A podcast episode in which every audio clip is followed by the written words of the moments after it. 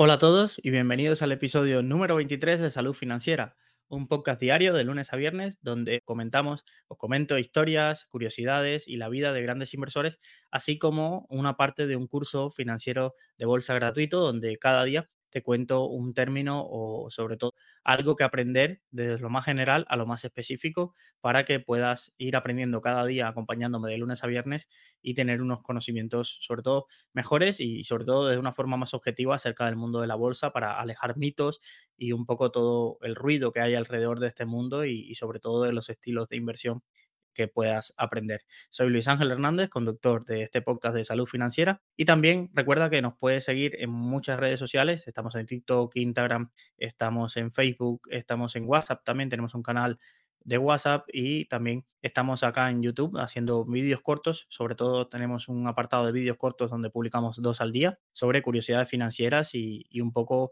en un minuto, que es el formato que te permiten poder estar un poco y conectar con, esa audiencia contándole curiosidades y demás. Como sabéis, todas las, eh, este podcast diario tiene varias secciones, no todos los días hay las mismas secciones, pero sí generalmente tiene un hilo conductor, que es la lectura de algún libro, donde cada semana intento dedicársela a un libro más o menos las experiencias, las historias y las curiosidades que voy aprendiendo del mismo se, os las traslado aquí en el podcast diario. También hay otra sección que siempre nos acompaña, que es la del curso. Y luego hay otras secciones que van apareciendo, apareciendo como puede ser el consultorio de finanzas personales, que depende mucho de las preguntas que nos enviéis o las finanzas de tu vecino, que también depende de los casos que nos envíen para estudio y si quieren compartirlo o no. Hay muchos casos que nos llegan, nos envían por el email o por el WhatsApp nos envían el caso, pero me dicen, por favor, aunque sea anónimo, no me gustaría compartir mi caso y entonces ahí respetamos la privacidad y no, no contamos el caso, pero realmente es una de las secciones que también vamos a ir avanzando, ya llevamos 23 episodios y es un placer y para mí es un logro, nunca pensé el primer día que lo hice, a ver, seguir, lograr esta rutina de ya casi mes y medio después, seguir de lunes a viernes en directo, poco entre las 6 y las 8 de la tarde, cada día pues traeros estas historias. Comenzamos hoy y seguimos con el libro de Elon Musk, su biografía que está recién publicada y recién traducida al español, eh, también por la editorial creo Debate, que eh, fue publicada por Walter Isaacson. Entonces nos quedamos ayer un poco en la primera empresa que tuvo Elon Musk, Zip2, que era una empresa que fundó conjunto con su hermano y por la cual recibió 22 millones cuatro años después de fundarla por su venta. Y un poco nos quedamos en ese stand-by de, bueno, ¿y qué hizo Elon Musk con esos 22 millones? Se retiró y se fue a una isla paradisíaca del Caribe. Un poco qué hizo con su vida. Un poco si, si sabéis la historia del personaje, sabéis un poco ya las otras empresas que fundó. Pero realmente hay un paso intermedio antes de llegar a Tesla y SpaceX que pocos conocen, aunque realmente la gente creo que aún conoce menos la historia de Zip2, eh, que es el paso de x.com y a esa historia le vamos a, dedicar hoy la primera parte de aquí de la sección que tenemos sobre eh, lo que aprendí hoy. Pues lo que aprendí hoy fue ese momento de 1999, Elon se encuentra con 22 millones, tiene 28 años, recordarlo, fue muy jovencito cuando tuvo este primer salto empresarial, ya tiene, está a punto de casarse con, su novia, eh, que después pasaría a ser esposa, acaba de salir en la CNN y en varios artículos de cómo la nueva figura de estrella de Silicon Valley, con su McLaren, la CNN lo entrevista y un poco toda la parafernalia que tiene alrededor de este muchacho joven que acaba de vender una empresa por muchos millones y tenía varios ceros en el banco. Elon Musk dice que cuando vendió Zip2 tenía 5 mil dólares en el banco y de pronto un día para otro su cuenta pasó a tener 22 millones. Entonces, ¿qué hizo? Pues recordar que Elon Musk, una de sus prácticas, aparte de hacer prácticas en Microsoft o en Rocket Science con videojuegos, una de sus prácticas había sido en Scotiabank. Y ahí se había quedado un poco seleccionado con todo el tema relacionado de cómo funcionaba la industria bancaria y lo eh, la oportunidad que había con la ola de Internet de la digitalización, todo el proceso que se iba a abrir para esta nueva ola de Internet y cómo el sistema bancario se adaptaba al mismo. Entonces, una de las primeras ideas que le vino a la mente fue eh, esa revolución del sistema bancario y que él podía liderarla con los conocimientos que tenía. Rápidamente se puso a, programar y empezó a programar eh, esto, esta idea que, conocemos. reclutó a un amigo que se llamó Harry Ficker e invirtió 12 millones de su fortuna, se quedó con cuatro, dice, mira, separé la fortuna, una parte para impuestos, 12 millones invertí inicialmente en x.com para contratar personal y un poco toda la infraestructura, las instalaciones y demás, y otros 4 millones se reservó él para su día a día y, y su vida. Básicamente, la visión que tenía él de la compañía era que en un solo negocio, es decir, en una sola aplicación o en una sola web online, pudiera gestionar todas las necesidades financieras diarias, pagos, transferencias, vamos, lo que conocemos hoy como una app, un neobanco podría ser, pues esa era un poco la idea que tenía. Y además pensaba que esto de que tú hicieras una transferencia y demorara días y que se tardara en liquidar y que hubiera todo este proceso era un engorro y que esto, toda la parte digital se podía solucionar con un intermediario que diera esa seguridad en todo el proceso entre banco y banco. Y así un poco y lograr liquidar las operaciones al instante y no esperar varios días para que una operación, una transferencia o un pago se liquidara. Entonces, esta era un poco la visión que tenía él. Incluso quería que desde una aplicación fuera una aplicación para muchísimas cosas de finanzas que quizás cuando compra Twitter hace poco, una de las cosas que llamó la atención que él pensaba en Twitter como una super app estilo lo que es eh, WeChat en, China y demás.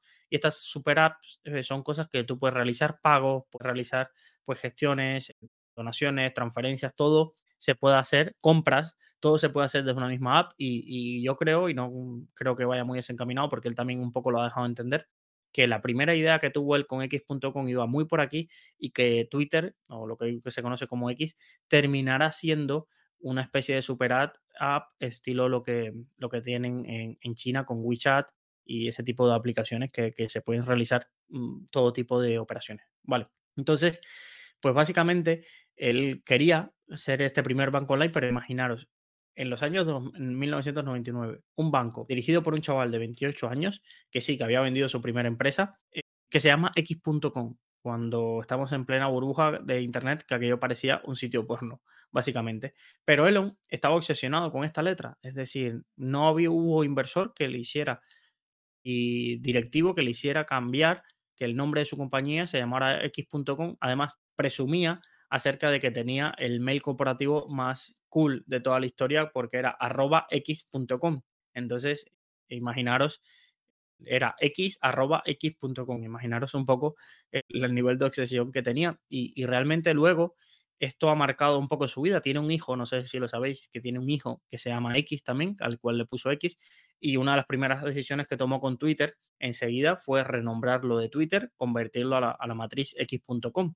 Entonces, que todavía él, tenía el dominio y, demás. Entonces, tener en cuenta todo lo que ha girado alrededor de, de esta X y, un poco eh, se cuenta en el libro también varias cosas que él le asociaba a la, letra X y que le parecía que tenían un significado muy chulo y que por eso siempre lo ha defendido.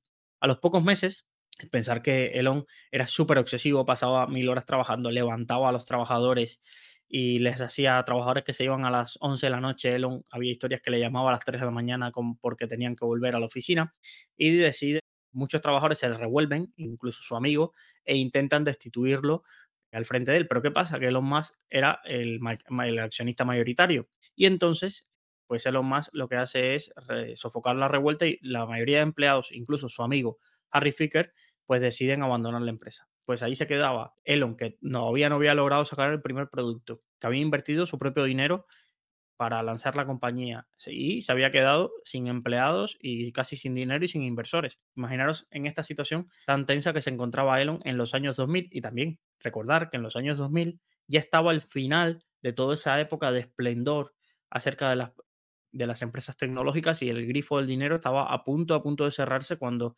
pasado en comienzos del milenio se encontraba toda esta parte de ese, ese explote de la burbuja de ese pinchazo de la burbuja.com cuando compañías que valían millones pasaron a casi a valer nada, ¿vale? Entonces, más estaba en, una encrucijada en ese momento, pensaba que, la empresa casi iba a morir antes de, antes de nacer, pero vino a su rescate uno de los personajes que quizás más en, el silencio y en la sombra ha pasado de Silicon Valley, todo el mundo conoce a Steve Jobs, conoce a, Bill Gates, conoce a, a Elon Musk, conoce pues quizás los grandes inversores, eh, Warren Buffett, eh, pues todo Bill Ackman, todo este conglomerado de personas que llevamos a superestrellas, pero hay un personaje que ha dirigido uno de los mayores fondos de capital riesgo más rentables de la historia y que sin él no se podría entender la historia de muchísimas compañías y, que fue uno de los que vino al rescate de, de Elon Musk. Este personaje es Michael Moritz y vamos a dedicarle hoy la sección Descubriendo A a la historia un poco breve, pero la historia de Michael Moritz y que podéis averiguar. Es un judío que nació en Cardiff y su familia luego emigró a, Estados Unidos. Su carrera y su gran labor había sido eh, de periodista. Esto es curioso porque estamos hablando, dicen, pero no me acabas de decir que era un inversor. Sí, pero su carrera profesional era de periodista y trabajaba en la revista Time cuando en 1980 Steve Jobs le contrata para que fuera como el biógrafo de Apple, que fuera el biógrafo del nacimiento del Apple Computer y de Macintosh y que fuera como un libro que retratara toda esa fase de crecimiento de la compañía. Y durante varios años trabajaron codo a codo Steve Jobs y Michael Moritz en esa creación de ese libro y esa un poco enciclopedia acerca de todo lo relacionado con Apple. ¿Qué pasó? Que recordar que trabajaba en la revista Time. ¿Y por qué conocemos a la revista Time? Por su reportaje de la figura del año, la persona del año. Pues eh, se empezó a trabajar en el año 1900, ya lo tengo por aquí, a ver si lo creo, en el 1982, ¿vale? Se empezó a trabajar en un reportaje acerca del hombre del año y empezaron a entrevistar a Steve Jobs, a su mujer. Recordar que Steve Jobs con su primera mujer tiene una hija que no reconoce que se llamaba Lisa, que luego le llamó a un ordenador Lisa. Bueno, todo este conglomerado acerca de la figura de, Steve Jobs y se empiezan a hacerle entrevistas a la gente cercana y demás. Y en un momento, Steve Jobs se como que se ilusiona alrededor de que va a ser la figura del año y de pronto todo el cariz del reportaje cambia y sale toda la parte quizás no tan bonita de la historia de Jobs y el reportaje, al final, la figura del año, en la newsletter comparto la portada de, esa revista Time, nombran a la máquina del año. En vez del hombre del año es la máquina del año, que sería el ordenador personal y sería la computadora y, y ese sería como una de las primeras portadas de la revista Time donde no aparecía una personalidad, sino que aparecía eso. Jobs enfureció, eh, cortó el contacto, incluso amenazó en Apple despedir a cualquiera que tuviera contacto con, Michael Moritz y, y, un poco pues fue toda esa polémica. Moritz terminaría publicando el libro, el libro se llama The Little Kingdom, de la historia privada del Apple Computer y fue un clásico, es un libro que tiene muchísimo éxito y dicen que es uno de los libros sobre programación, historia de, de la computación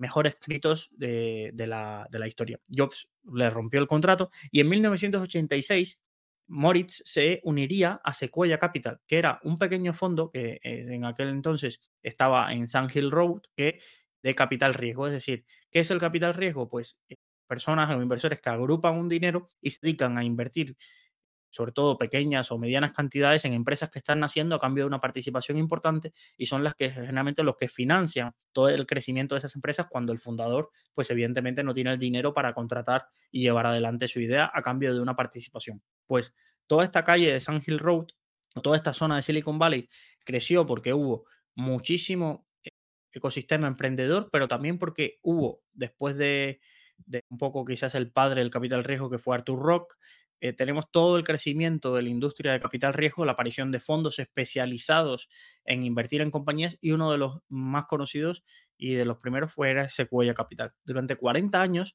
Morris ha sido la figura, casi una de las figuras más claves de este fondo, pero este fondo Media Valley, ¿por qué es tan importante? Pues imaginaros que es uno de los fondos que ha invertido en Google, en PayPal, en Airbnb, en Snowflake, en Zoom, en Dropbox, es decir, ha sido una de las y además no es que invierte, sino que ha sido inversores que han tomado una fase muy temprana en la compañía y han logrado sacar esas compañías a bolsa y, realmente pues imaginaros tengo aquí un dato, por ejemplo, con, con Airbnb ganaron ciento, ganaron varios millones, es decir, varios miles de millones. Entonces, tienen ese, ese dato de, ser uno de los inversores más exitosos. Entonces, incluso las empresas, casi todas les encantaría ser una participada de Sequoia y, lo ponen así como, hey, yo estoy participada por, por Sequoia, es como, un, es como un signo de estatus porque es básicamente hoy mismo, no creo que quizás Y Combinator, pero no hay otro, otra, mm, otro capital riesgo que esté. Y después, bueno, Peter Thiel también es uno de los más conocidos, pero Sequoia es como muy, muy conocido en todo el mundo del capital riesgo junto con KKR y demás, ¿vale? Pues entonces, y Moritz, un poco volvemos a la parte de la industria, sigue formando de parte del Consejo de Administración de Sequoia hasta 2023, donde ya dice que va a dar un paso al lado y que se quiere centrar en un nuevo producto o un nuevo fondo que se va a llamar Sequoia Heritage. ¿Vale? Todavía hoy es parte del Consejo de Administración de participadas de Sequoia, como son Stripe, Klarna e Instacart. Todavía él pertenece a los consejos de, al lo que se llama el consejo de administración de esas compañías, pero ya después de 40 años eh, ya, ya está más en un plan eh, quizás más eh, de consejero y de eso que quizás como inversor activo. Vale, pues ¿cómo qué, qué, relación hay entre Moritz y un poco toda esta idea de X.com? Pues Moritz conoce a Elon y le convence para, eh, Elon le convence para que invierta varios millones de dólares en la compañía. Pero Moritz, eh, que ya tenía bastante experiencia, recordar que estamos hablando del año 2000, ya llevado 14 años trabajando en capital riesgo, pues además dice, vale, yo voy a invertir, pero voy a conseguir otra cosa. Voy a conseguir que otras entidades bancarias también inviertan en ti, ¿vale? Y consiguió una inversión de Barclays, el Barclays Bank, ¿vale? Y además consiguió un acuerdo con la caja de ahorros de, creo que era Colorado, Cleveland, vale, no, Colorado, ¿vale? Y esto que permitió que X.com tuviera el acceso a los fondos de garantía como si fuera una entidad bancaria regulada. Y claro, para este banco online conseguir esos permisos y esa regulación a través de esos acuerdos fue fundamental, porque imaginaros, ahora, si todavía hoy, 2024, hay gente que le da miedo abrirse una cuenta en un banco online o este tipo de cosas, hacer esas operaciones, imaginaros en los 2000, imaginaros lo que era necesario que tener ese, ese respaldo de, oye, esto tiene una seguridad o no, porque yo estoy operando online en algo que no entiendo, me estaba hablando de que todo se puede hacer online, un poco el mensaje era, era rompedor, pero era difícil en un sector muy tradicional como, como es el bancario. Pero Moritz, evidentemente, el dinero no vendría solo. Consiguieron lanzar en 1999, a finales, después de Acción de Gracias, el producto y que tuvieras tu tarjeta de débito de X.com, pero Moritz presionó para que Elon no fuera, no siguiera como CEO de la compañía, sino que se centrara en la parte de tecnología y producto y traer a alguien profesional y ficharon a un ex gerente de Intuit, Bill Harris, que fue quien se puso al frente de la compañía como director general. Elon seguía siendo presidente de, la Junta, porque era el máximo accionista todavía en ese entonces, el accionista mayoritario, y se centró un poco en tecnología.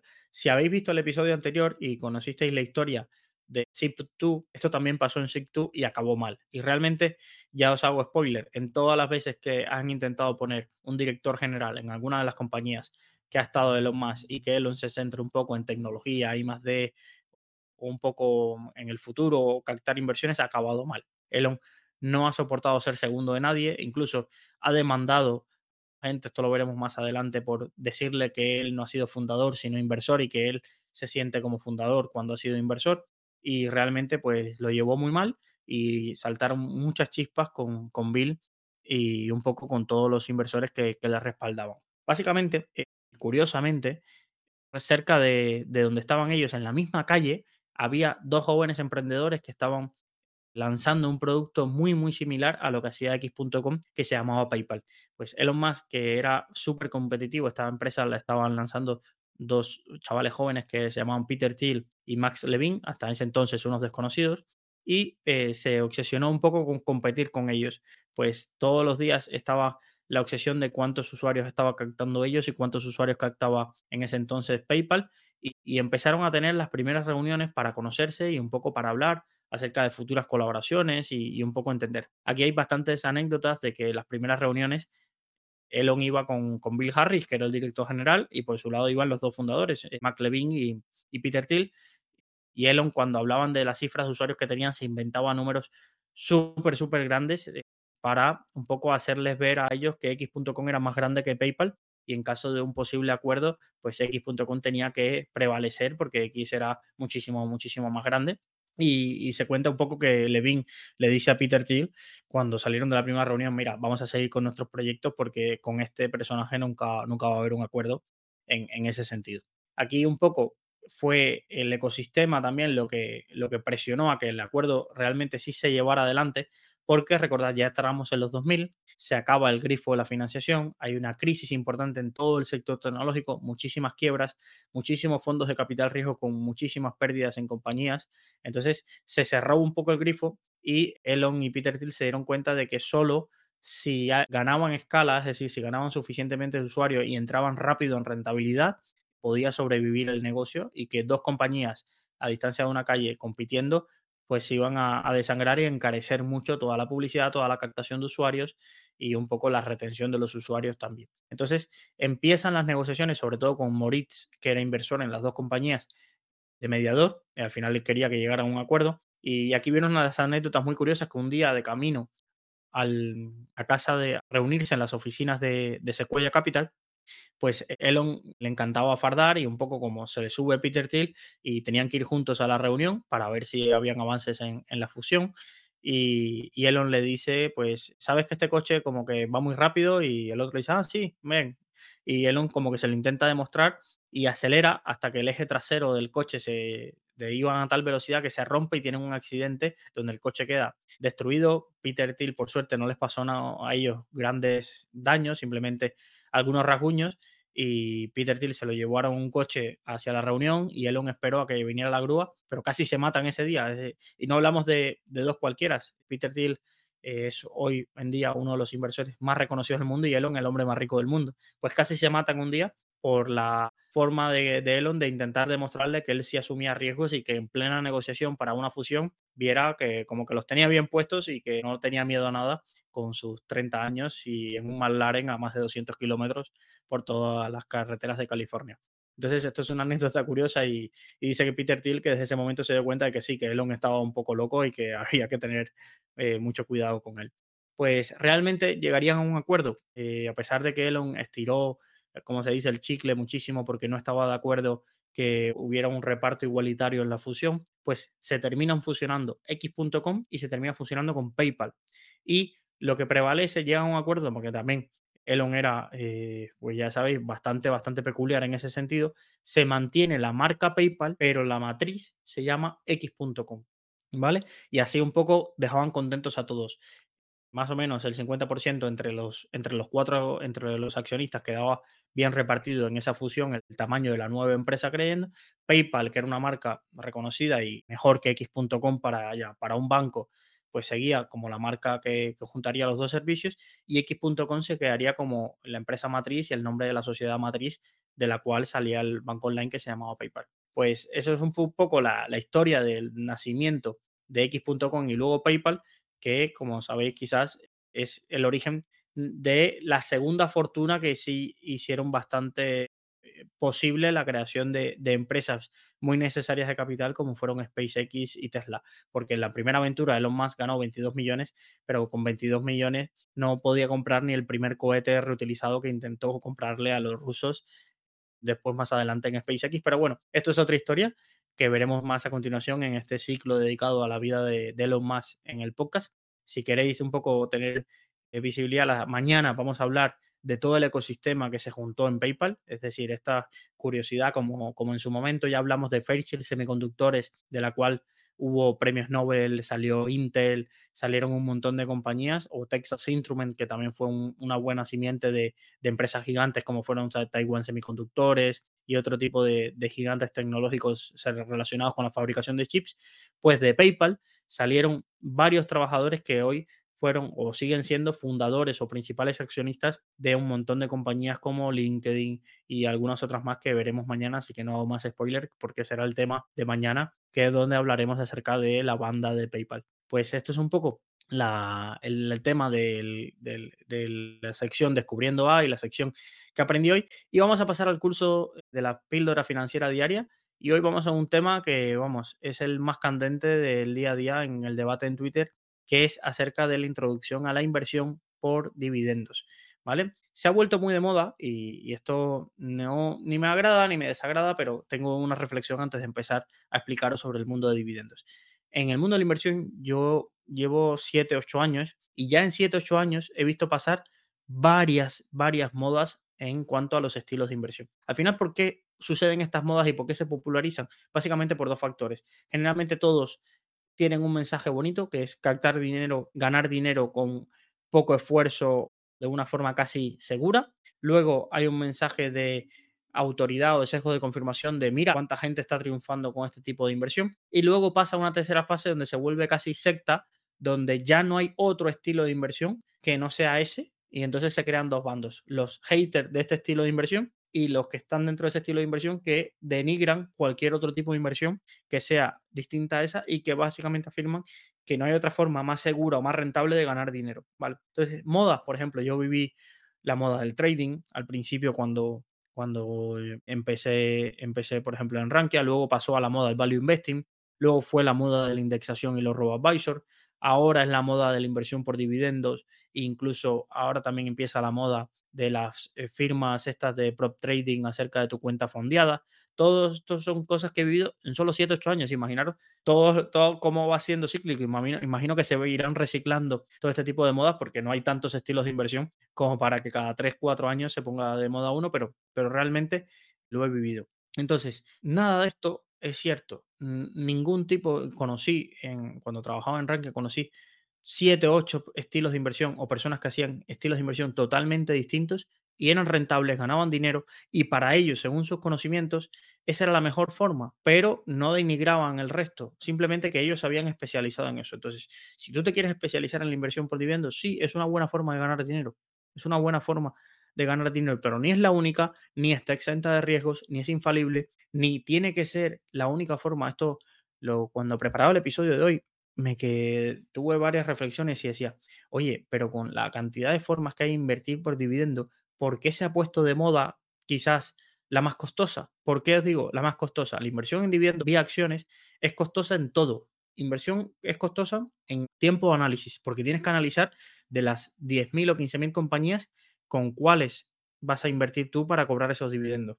Luego es costosa porque cada vez que te paguen un dividendo, tienes esa retención fiscal. Entonces, tienes esas retenciones que luego tienes que intentar recuperar de otros países o, en tu caso, si es en España, por ejemplo, esa retención que luego te impacta en la declaración de la renta. O todos los años, en, en ese sentido, es un impacto fiscal que tienes en esa parte del cobro de dividendos. Entonces, y luego costosa porque el importe que tengo tengo que volver a reinvertirlo si quiero, sobre todo en las primeras fases, que, esa bola crezca, ¿sabes? Entonces, creo que digo, ¿por qué se ha popularizado tanto esto cuando hay otras formas de inversión en dividendos que son mucho más óptimas fiscalmente, como puede ser TFs o fondos? Aunque no lo voy a explicar hoy, porque ya lo explicaremos cuando lleguemos a esa fase. Y, y realmente, la única explicación que me venía a la mente es que las otras son tan sencillas o parecen tan sencillas que esta da como un aura de sofisticación.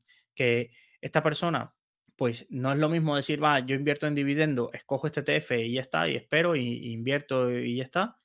No, claro, con eso no te haces una cuenta de el maestro del dividendo o el no sé qué, no. Entonces, ¿tú qué necesitas? Pues estar todos los días hablando de que esta acción subió el dividendo, bajó el dividendo, de que estaba analizando su flujo de caja, que estaba haciendo esto. Entonces tienes contenido para siempre y te vuelves como un gurú y puedes vender cursos acerca de cómo se invierte por dividendo, cómo se analizan acciones por dividendo. Claro, esto con un fondo, un ETF, ¿no? Es simplemente, básicamente tú coges el dinero y se lo estás dando a gente que ya es especialista en hacer eso, pero no te lo cuenta. O sea, no está dándote un curso y la tabarra. No, tú quieres, ¿qué quieres? ¿Ganar por dividendo o aprender a invertir en aprender a ser un analista fundamental de acciones para ver si el dividendo es sostenible o no. Entonces, creo que se confunde esos dos términos y mucha gente que quiere ser inversor por dividendo, pues termina convirtiéndose en un poco de, de en esta secta, que no está mal ni me parece mal, todo conocimiento financiero me parece bien, que eso vaya por delante, pero yo no sé si es lo que la gente termina queriendo ser, que es intentar ser un analista fundamental sin grandes conocimientos o, con muchos conocimientos, pero ¿cuánta gente tiene conocimientos si tú eres un amateur cuánto conocimiento logras tener de una compañía, pero no de la compañía, del flujo de caja de la compañía, de la política de dividendos, cuando las políticas de dividendos son muy variables, dependen del consejo de administración y demás. Bueno, para no hacer esta reflexión inicial sobre los dividendos muy larga, lo que quiero decir es que ojo con estas modas, porque detrás de estas modas generalmente hay eh, ganas de monetización que no me parece ni bien ni mal, pero sí hay que explicitarlas, ¿vale? Entonces, creo que hay muy pocas cuentas que hablen de ETF del dividendo, el gestor de fondos del dividendo, en busca del ETF con mayor dividendo, ¿sabes? Todas van muy centradas a T. Rowe Price subió el dividendo. 13M eh, ha subido el dividendo por 25 años seguidos o no sé qué. Es, todo muy centrado en eso y poca gente centrada en, oye, voy a crearme una cartera con dividendos con productos fiscalmente óptimos en ese sentido y con sobre todo óptimos en cuanto al tiempo que hay que dedicarle, porque claro, ¿cuánto tiempo tienes para dedicarle? Entonces, ¿qué hace la gente? Pues se guía del tiempo que le dedicó otra persona. Otra persona que no es un profesional de eso y que se puede equivocar, que los profesionales también se equivocan, pero oye, si tengo que creer alguien que va a gestionar y que va a analizar 10 compañías, su flujo de caja, pues prefiero creer en el analista de JP Morgan, mi primo Pedro, que está desde su casa dedicándole dos horas al final del día, una vez a la semana, a estudiar la estructura de 13M o la estructura de, crecimiento de T. Rowe Price, la evolución de, de su flujo de caja para ver si el dividendo es sostenible y para buscar. No, me parece demasiado complejo. Entonces prefiero analizar lo otro. Y quizás sí, quizás tengo un sesgo de autoridad con JP Morgan, con los creadores de estos ETFs o estos fondos, pero mira, creo que, que, que en ese sentido tienen todas las de ganar frente a necesito un psicólogo del dividendo, ¿sabes? Entonces, pues en ese sentido, pues soy bastante más favorable de, esta parte. Vale, pero bueno, vamos a ir un paso atrás. ¿Qué es un dividendo? Vamos a entrar en esta parte del curso y vamos a empezar por lo básico. ¿Qué es un dividendo? Básicamente un dividendo es la parte proporcional que cada accionista recibe del beneficio que tenga una empresa en un año, ¿vale? Y que la Junta General decide repartir. Esto es importante. Una empresa puede tener un beneficio de 100, pero no tiene por qué repartir los 100 de dividendo. Puede decir, mira, de los 100 que tuve de beneficio, voy a coger 50 y los voy a invertir en comprar en otra compañía, voy a coger 50 y los voy a hacer para invertir en actualizar toda nuestra maquinaria, es una inversión en CAPEX, o voy a hacerlo para aumentar el sueldo de mis trabajadores o para fichar nuevo personal y hacer esta inversión, o puedes coger esos otros 50 y decirle, mira, a los accionistas los reparto. Entonces, básicamente, la cantidad que la Junta General de Accionistas decida repartir del beneficio que hay, eso es lo que conocemos como dividendo, es lo que tú recibes. Siguiente pregunta, ¿es obligatorio pagar dividendo? No, no es obligatorio, excepto algunas compañías que por temas fiscales y regulatorios son tan obligadas a pagar dividendo, como puede ser la SOSIMI, los rates y demás, no es obligatorio pagar dividendo. ¿Vale? Porque además el dividendo no es exclusivo de empresas que cotizan en bolsa. Si mi primo tiene una agencia de marketing y tiene beneficios, pues al final de año, aunque esa agencia no cotiza en bolsa, tendrá que decidir qué hacemos con estos beneficios. Lo ponemos en reservas, los repartimos a los accionistas, compramos otra agencia, entonces no. O simplemente pues se guarda y se reinvierte. Entonces, no es obligatorio repartir dividendos a no ser que tengas esa, obligación. Otra cosa es que tu empresa emita acciones preferentes que tenga garantizado que esos accionistas van a recibir dividendo todos los años siempre que exista beneficio y entonces ahí eso es una obligación, pero es una obligación porque tú has creado un tipo, una tipología de acciones. Hay muchísimas empresas que no reparten dividendos. Por ejemplo, la más famosa, Berkshire Hathaway, no reparte dividendos. Ellos ven y aunque tengan millones y miles de millones en liquidez. Es decir, Berkshire Hathaway tiene miles de millones en liquidez y no ahora que la liquidez se remunera bien, no. Cuando la liquidez penalizaban por tenerla, seguían teniendo eso antes de repartir un dividendo. Porque básicamente cuando reparten dividendos ese dinero que sale de la compañía, ese dinero ya no vuelve a estar disponible. Lo tienen los accionistas, pero ya la compañía no lo tiene disponible. Pues Berkshire Hathaway prefiere tener ese dinero ahí acumulado a la espera de que aparezca una oportunidad y poder utilizarlo, que es repartirlo a los accionistas. ¿vale? Y de vez en cuando lo que hace es recomprar acciones. Con ese dinero recompra acciones y lo ve más óptimo fiscalmente que repartirle ese dinero a los accionistas, ¿vale? Entonces, tener esto en cuenta porque mucha gente le encantaría que esta acción, es que mira, con los beneficios que da, es que deberían repartir dividendos. No, es que no tienen por qué, es la filosofía y es importante entender la filosofía que tiene la compañía, porque hay compañías en el dividendo es sagrado ¿Por qué? Porque ya han tenido un historial de años repartiendo el dividendo, han intentado captar a inversores por, por ese dividendo interesante, entonces, claro, tienen que mantener ese dividendo, sea como sea, porque eh, si no ocurre eso, los accionistas se le pueden ir. Entonces, o empresas que dicen, mira, para mí el dividendo no es importante, si tengo que hacer una gran inversión, voy a recordar el dividendo y no me va a doler y me da igual no aparecer en este ranking de empresa que lleva subiendo el dividendo o lo que sea, porque yo, para mí lo más importante es que la empresa crezca, no que mis accionistas reciban dividendos. Entonces, es importante entender en la filosofía de cada empresa qué base de, accionistas tiene para entender el impacto que puede tener un recorte del dividendo o no. Si una empresa está en una de las listas estas famosas de empresas que siempre suben el dividendo, aristócratas al dividendo, los reyes al dividendo, las reinas al dividendo, lo que sea, esos nombres que se van poniendo según las clasificaciones que, se encuentran. Y de pronto deja de pagar el dividendo, evidentemente va a tener una penalización porque los ETFs van a sacar esa compañía de la lista, entonces ya no van a invertir en ella, van a tener que vender sus acciones, los fondos también, los inversores que quieran seguir esa estrategia, si son estrictos, también van a dejar de, invertir en esas compañías. Entonces, sí va a tener un impacto, pero una compañía española pequeña que un año pudo pagar dividendo, al año siguiente compró un competidor y no tiene para pagar dividendo, pues quizás si anuncia que ese año no va a pagar dividendo no tenga impacto. Una empresa que sale a bolsa y los cinco primeros años no pague dividendo, pues quizás no tenga impacto. Aquí es un poco las expectativas y la base de accionaria que te crees en ese sentido. ¿Vale? Luego, vamos a ver el glosario habitual en el mundo de los dividendos, porque esto puede liar a mucha gente y, son términos sencillos, pero que se meten anglicismos y la gente se asusta, ¿vale? Básicamente, el primer anglicismo que se encuentra, el payout, básicamente es el porcentaje del beneficio que una empresa destina a repartir dividendos. Imaginaros, una empresa tiene 100 euros de beneficio, reparte el 50, 50 euros de, de dividendo, pues el payout es de 50, 50%. Básicamente es muy facilito de entender y dice, ¿y cuál es la complejidad del payout?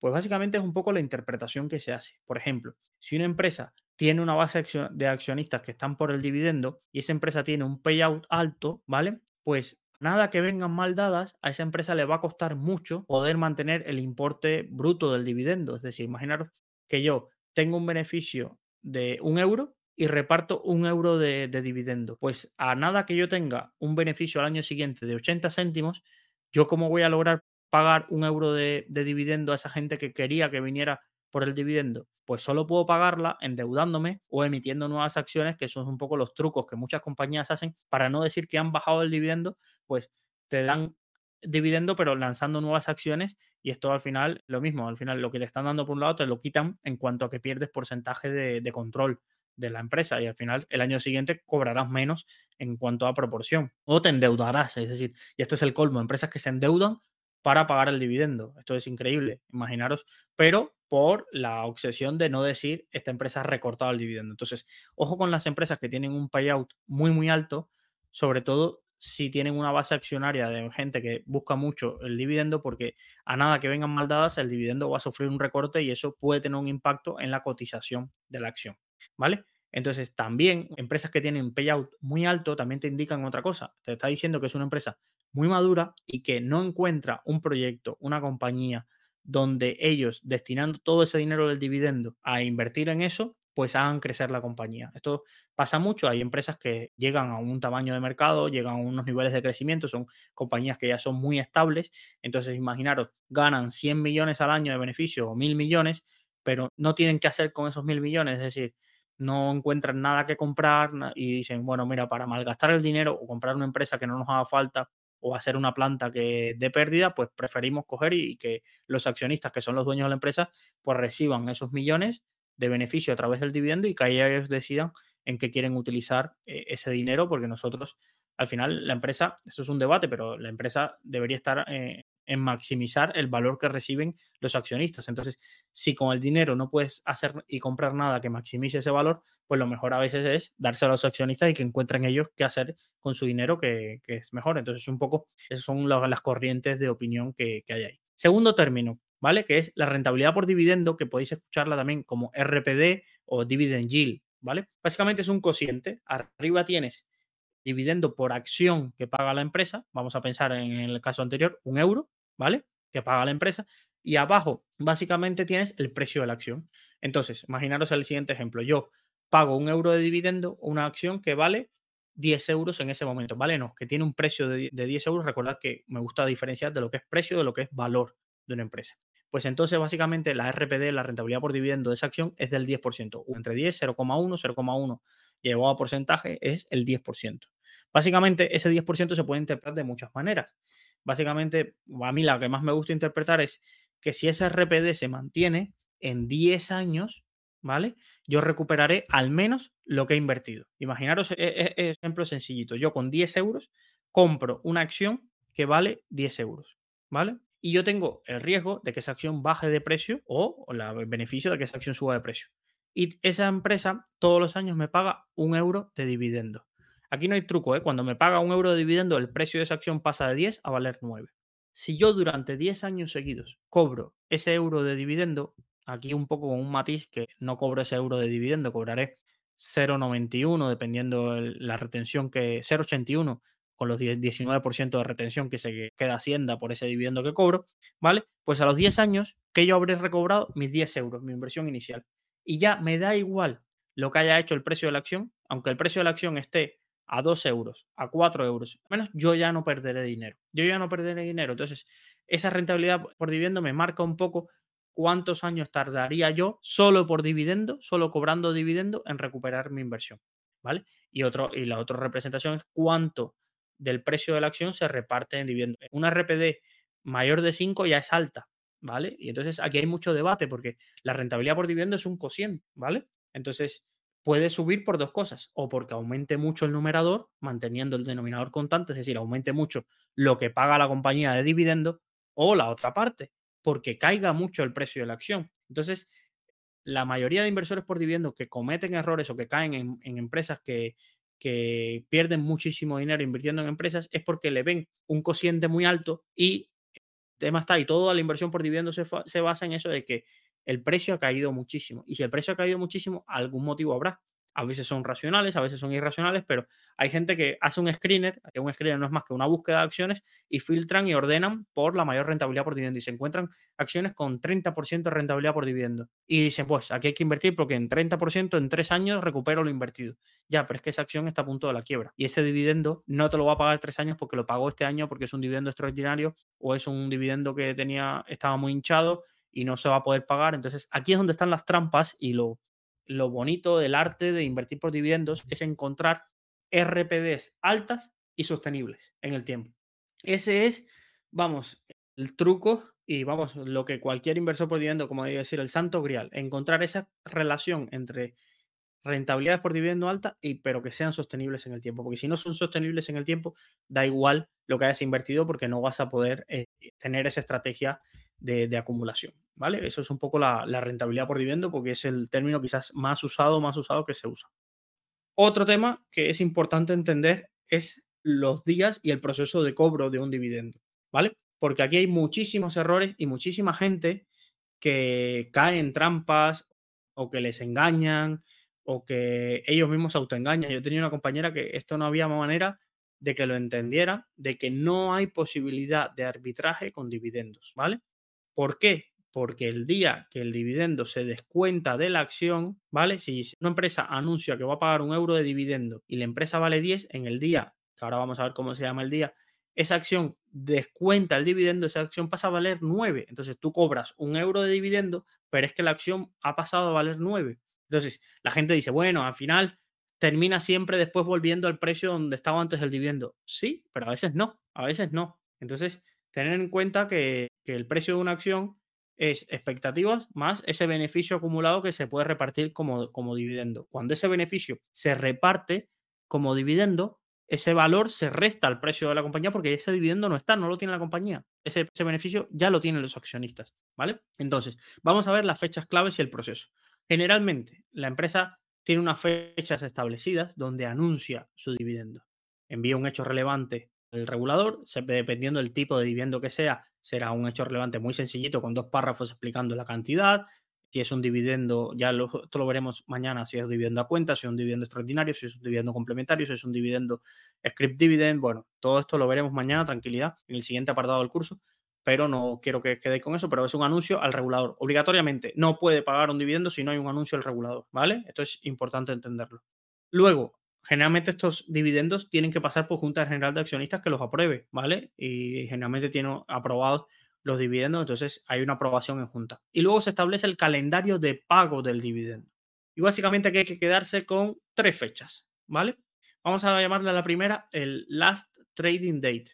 Anglicismo, pero vamos a ver el último día de negociación. Básicamente este último día de negociación lo que nos está diciendo es ese día es el último que tú puedes comprar la acción ¿vale? Para tener derecho al dividendo. Si tú ese día no tienes la acción, no vas a cobrar el dividendo, ¿vale? Entonces, ese día también es importante porque hay mucha gente que no quiere cobrar el dividendo, que le viene mal por temas fiscales y demás. Entonces, ese día generalmente también es el último día que puedes vender para que no cobres el dividendo. ¿vale? Entonces, imaginaros, vamos a ponernos según martes. Last Trading Day es el martes. El miércoles, ¿vale? La acción ya cuando abre, ya ha descontado el dividendo, ¿vale? Eh, eh, la acción, si eh, costaba, tenía un precio de 10, ese día abre a 9, pero abre en ese momento ya a 9. Y ese día ya no hay nada que hacer, ya, ese día ya da igual que compres, da igual que vendas, ya la posición se estableció el día antes, ¿vale? Luego hay otro día que se llama record date, que eso es un tema solo para los brokers y para los, que es el día siguiente al día de descuento, que es para un tema que la bolsa y los brokers sepan a quién le tienen que pagar, pero ese día para nosotros no nos afecta en nada y ahí no puedes hacer nada. Y al siguiente día, estamos hablando, martes, last trading date, día de descuento o ex date, miércoles, record date, jueves, día de pago, viernes, ¿vale? Que es el payment date, que es el día que deberías recibir el, el dividendo, ¿vale? Y esto funciona así en muchísimos de los mercados principales. Puede haber mercados que tengan otro funcionamiento y según si el dividendo es flexible, si tienes derecho de suscripción, todo esto que veremos mañana, pues puede ser un periodo más largo. Ahora, este periodo de cuatro días que os he señalado, tener en cuenta que si hay festivos y fines de semana, se alarga. Si el last trading date fue el viernes, el lunes será el día que se abra con descuento, martes record date, miércoles pago. Si hay festivos, lo mismo. Si hay festivos, se salta todos esos días, ¿vale? Entonces, tener en cuenta el funcionamiento porque hay mucha gente que se equivoca y, vale, ¿y cómo se ve esto? Esto generalmente se publica. Incluso la web de Bolsa Madrid tiene un apartado donde tú ves en España, por ejemplo, la acción y día ex date y demás. Los brokers generalmente también te suelen anunciar sobre todo el día ex dividend. Entonces ya sabes, si ese día es el ex dividend, entonces tengo que irme al día antes y tener esas acciones o venderlas. Esto un poco tenerlo en cuenta. Para mí el día más importante es ese, el día que se descuenta, por saberlo y ya tú puedes decir, vale, dos días después lo cobro un día antes tengo que tenerlas compradas o venderlas si no quiero recibir, en este caso, el dividendo. Esto es un poco el funcionamiento del calendario y es importante porque lo explican en muy pocos sitios y hay gente que se lía muchísimo y compra las acciones el record date porque es el día antes que ha visto en un sitio de que esta empresa paga el día 20 de marzo. Entonces hay gente que cree que comprando el 19, el 20 va a, cobrar el dividendo. Y no, el 19 es el record date, pero es que ya la empresa descontó el dividendo el 18 y tú tenías que tenerlas compradas el 17. Y hay gente que pierde mucho dinero tontamente haciendo ese tipo de... y después se enfada que, que no me ha llegado el dividendo y mi broker no me ha hecho. No, hay que entender este calendario para eh, tener en cuenta cómo funciona y hacerlo todo bien para no, equivocarse en ese sentido. De todas formas, aunque este calendario es lo estándar, recuerdo, yo siempre os recomiendo ir a la página del broker, ir a la página de la bolsa para ver exactamente los días fijados, pero este es un poco la liquidación D más 2, es un poco el estándar en la industria, aunque se quiere cambiar a D más 1, todavía estamos en D más 2, así que todavía ese será el sistema que imperará en los próximos años.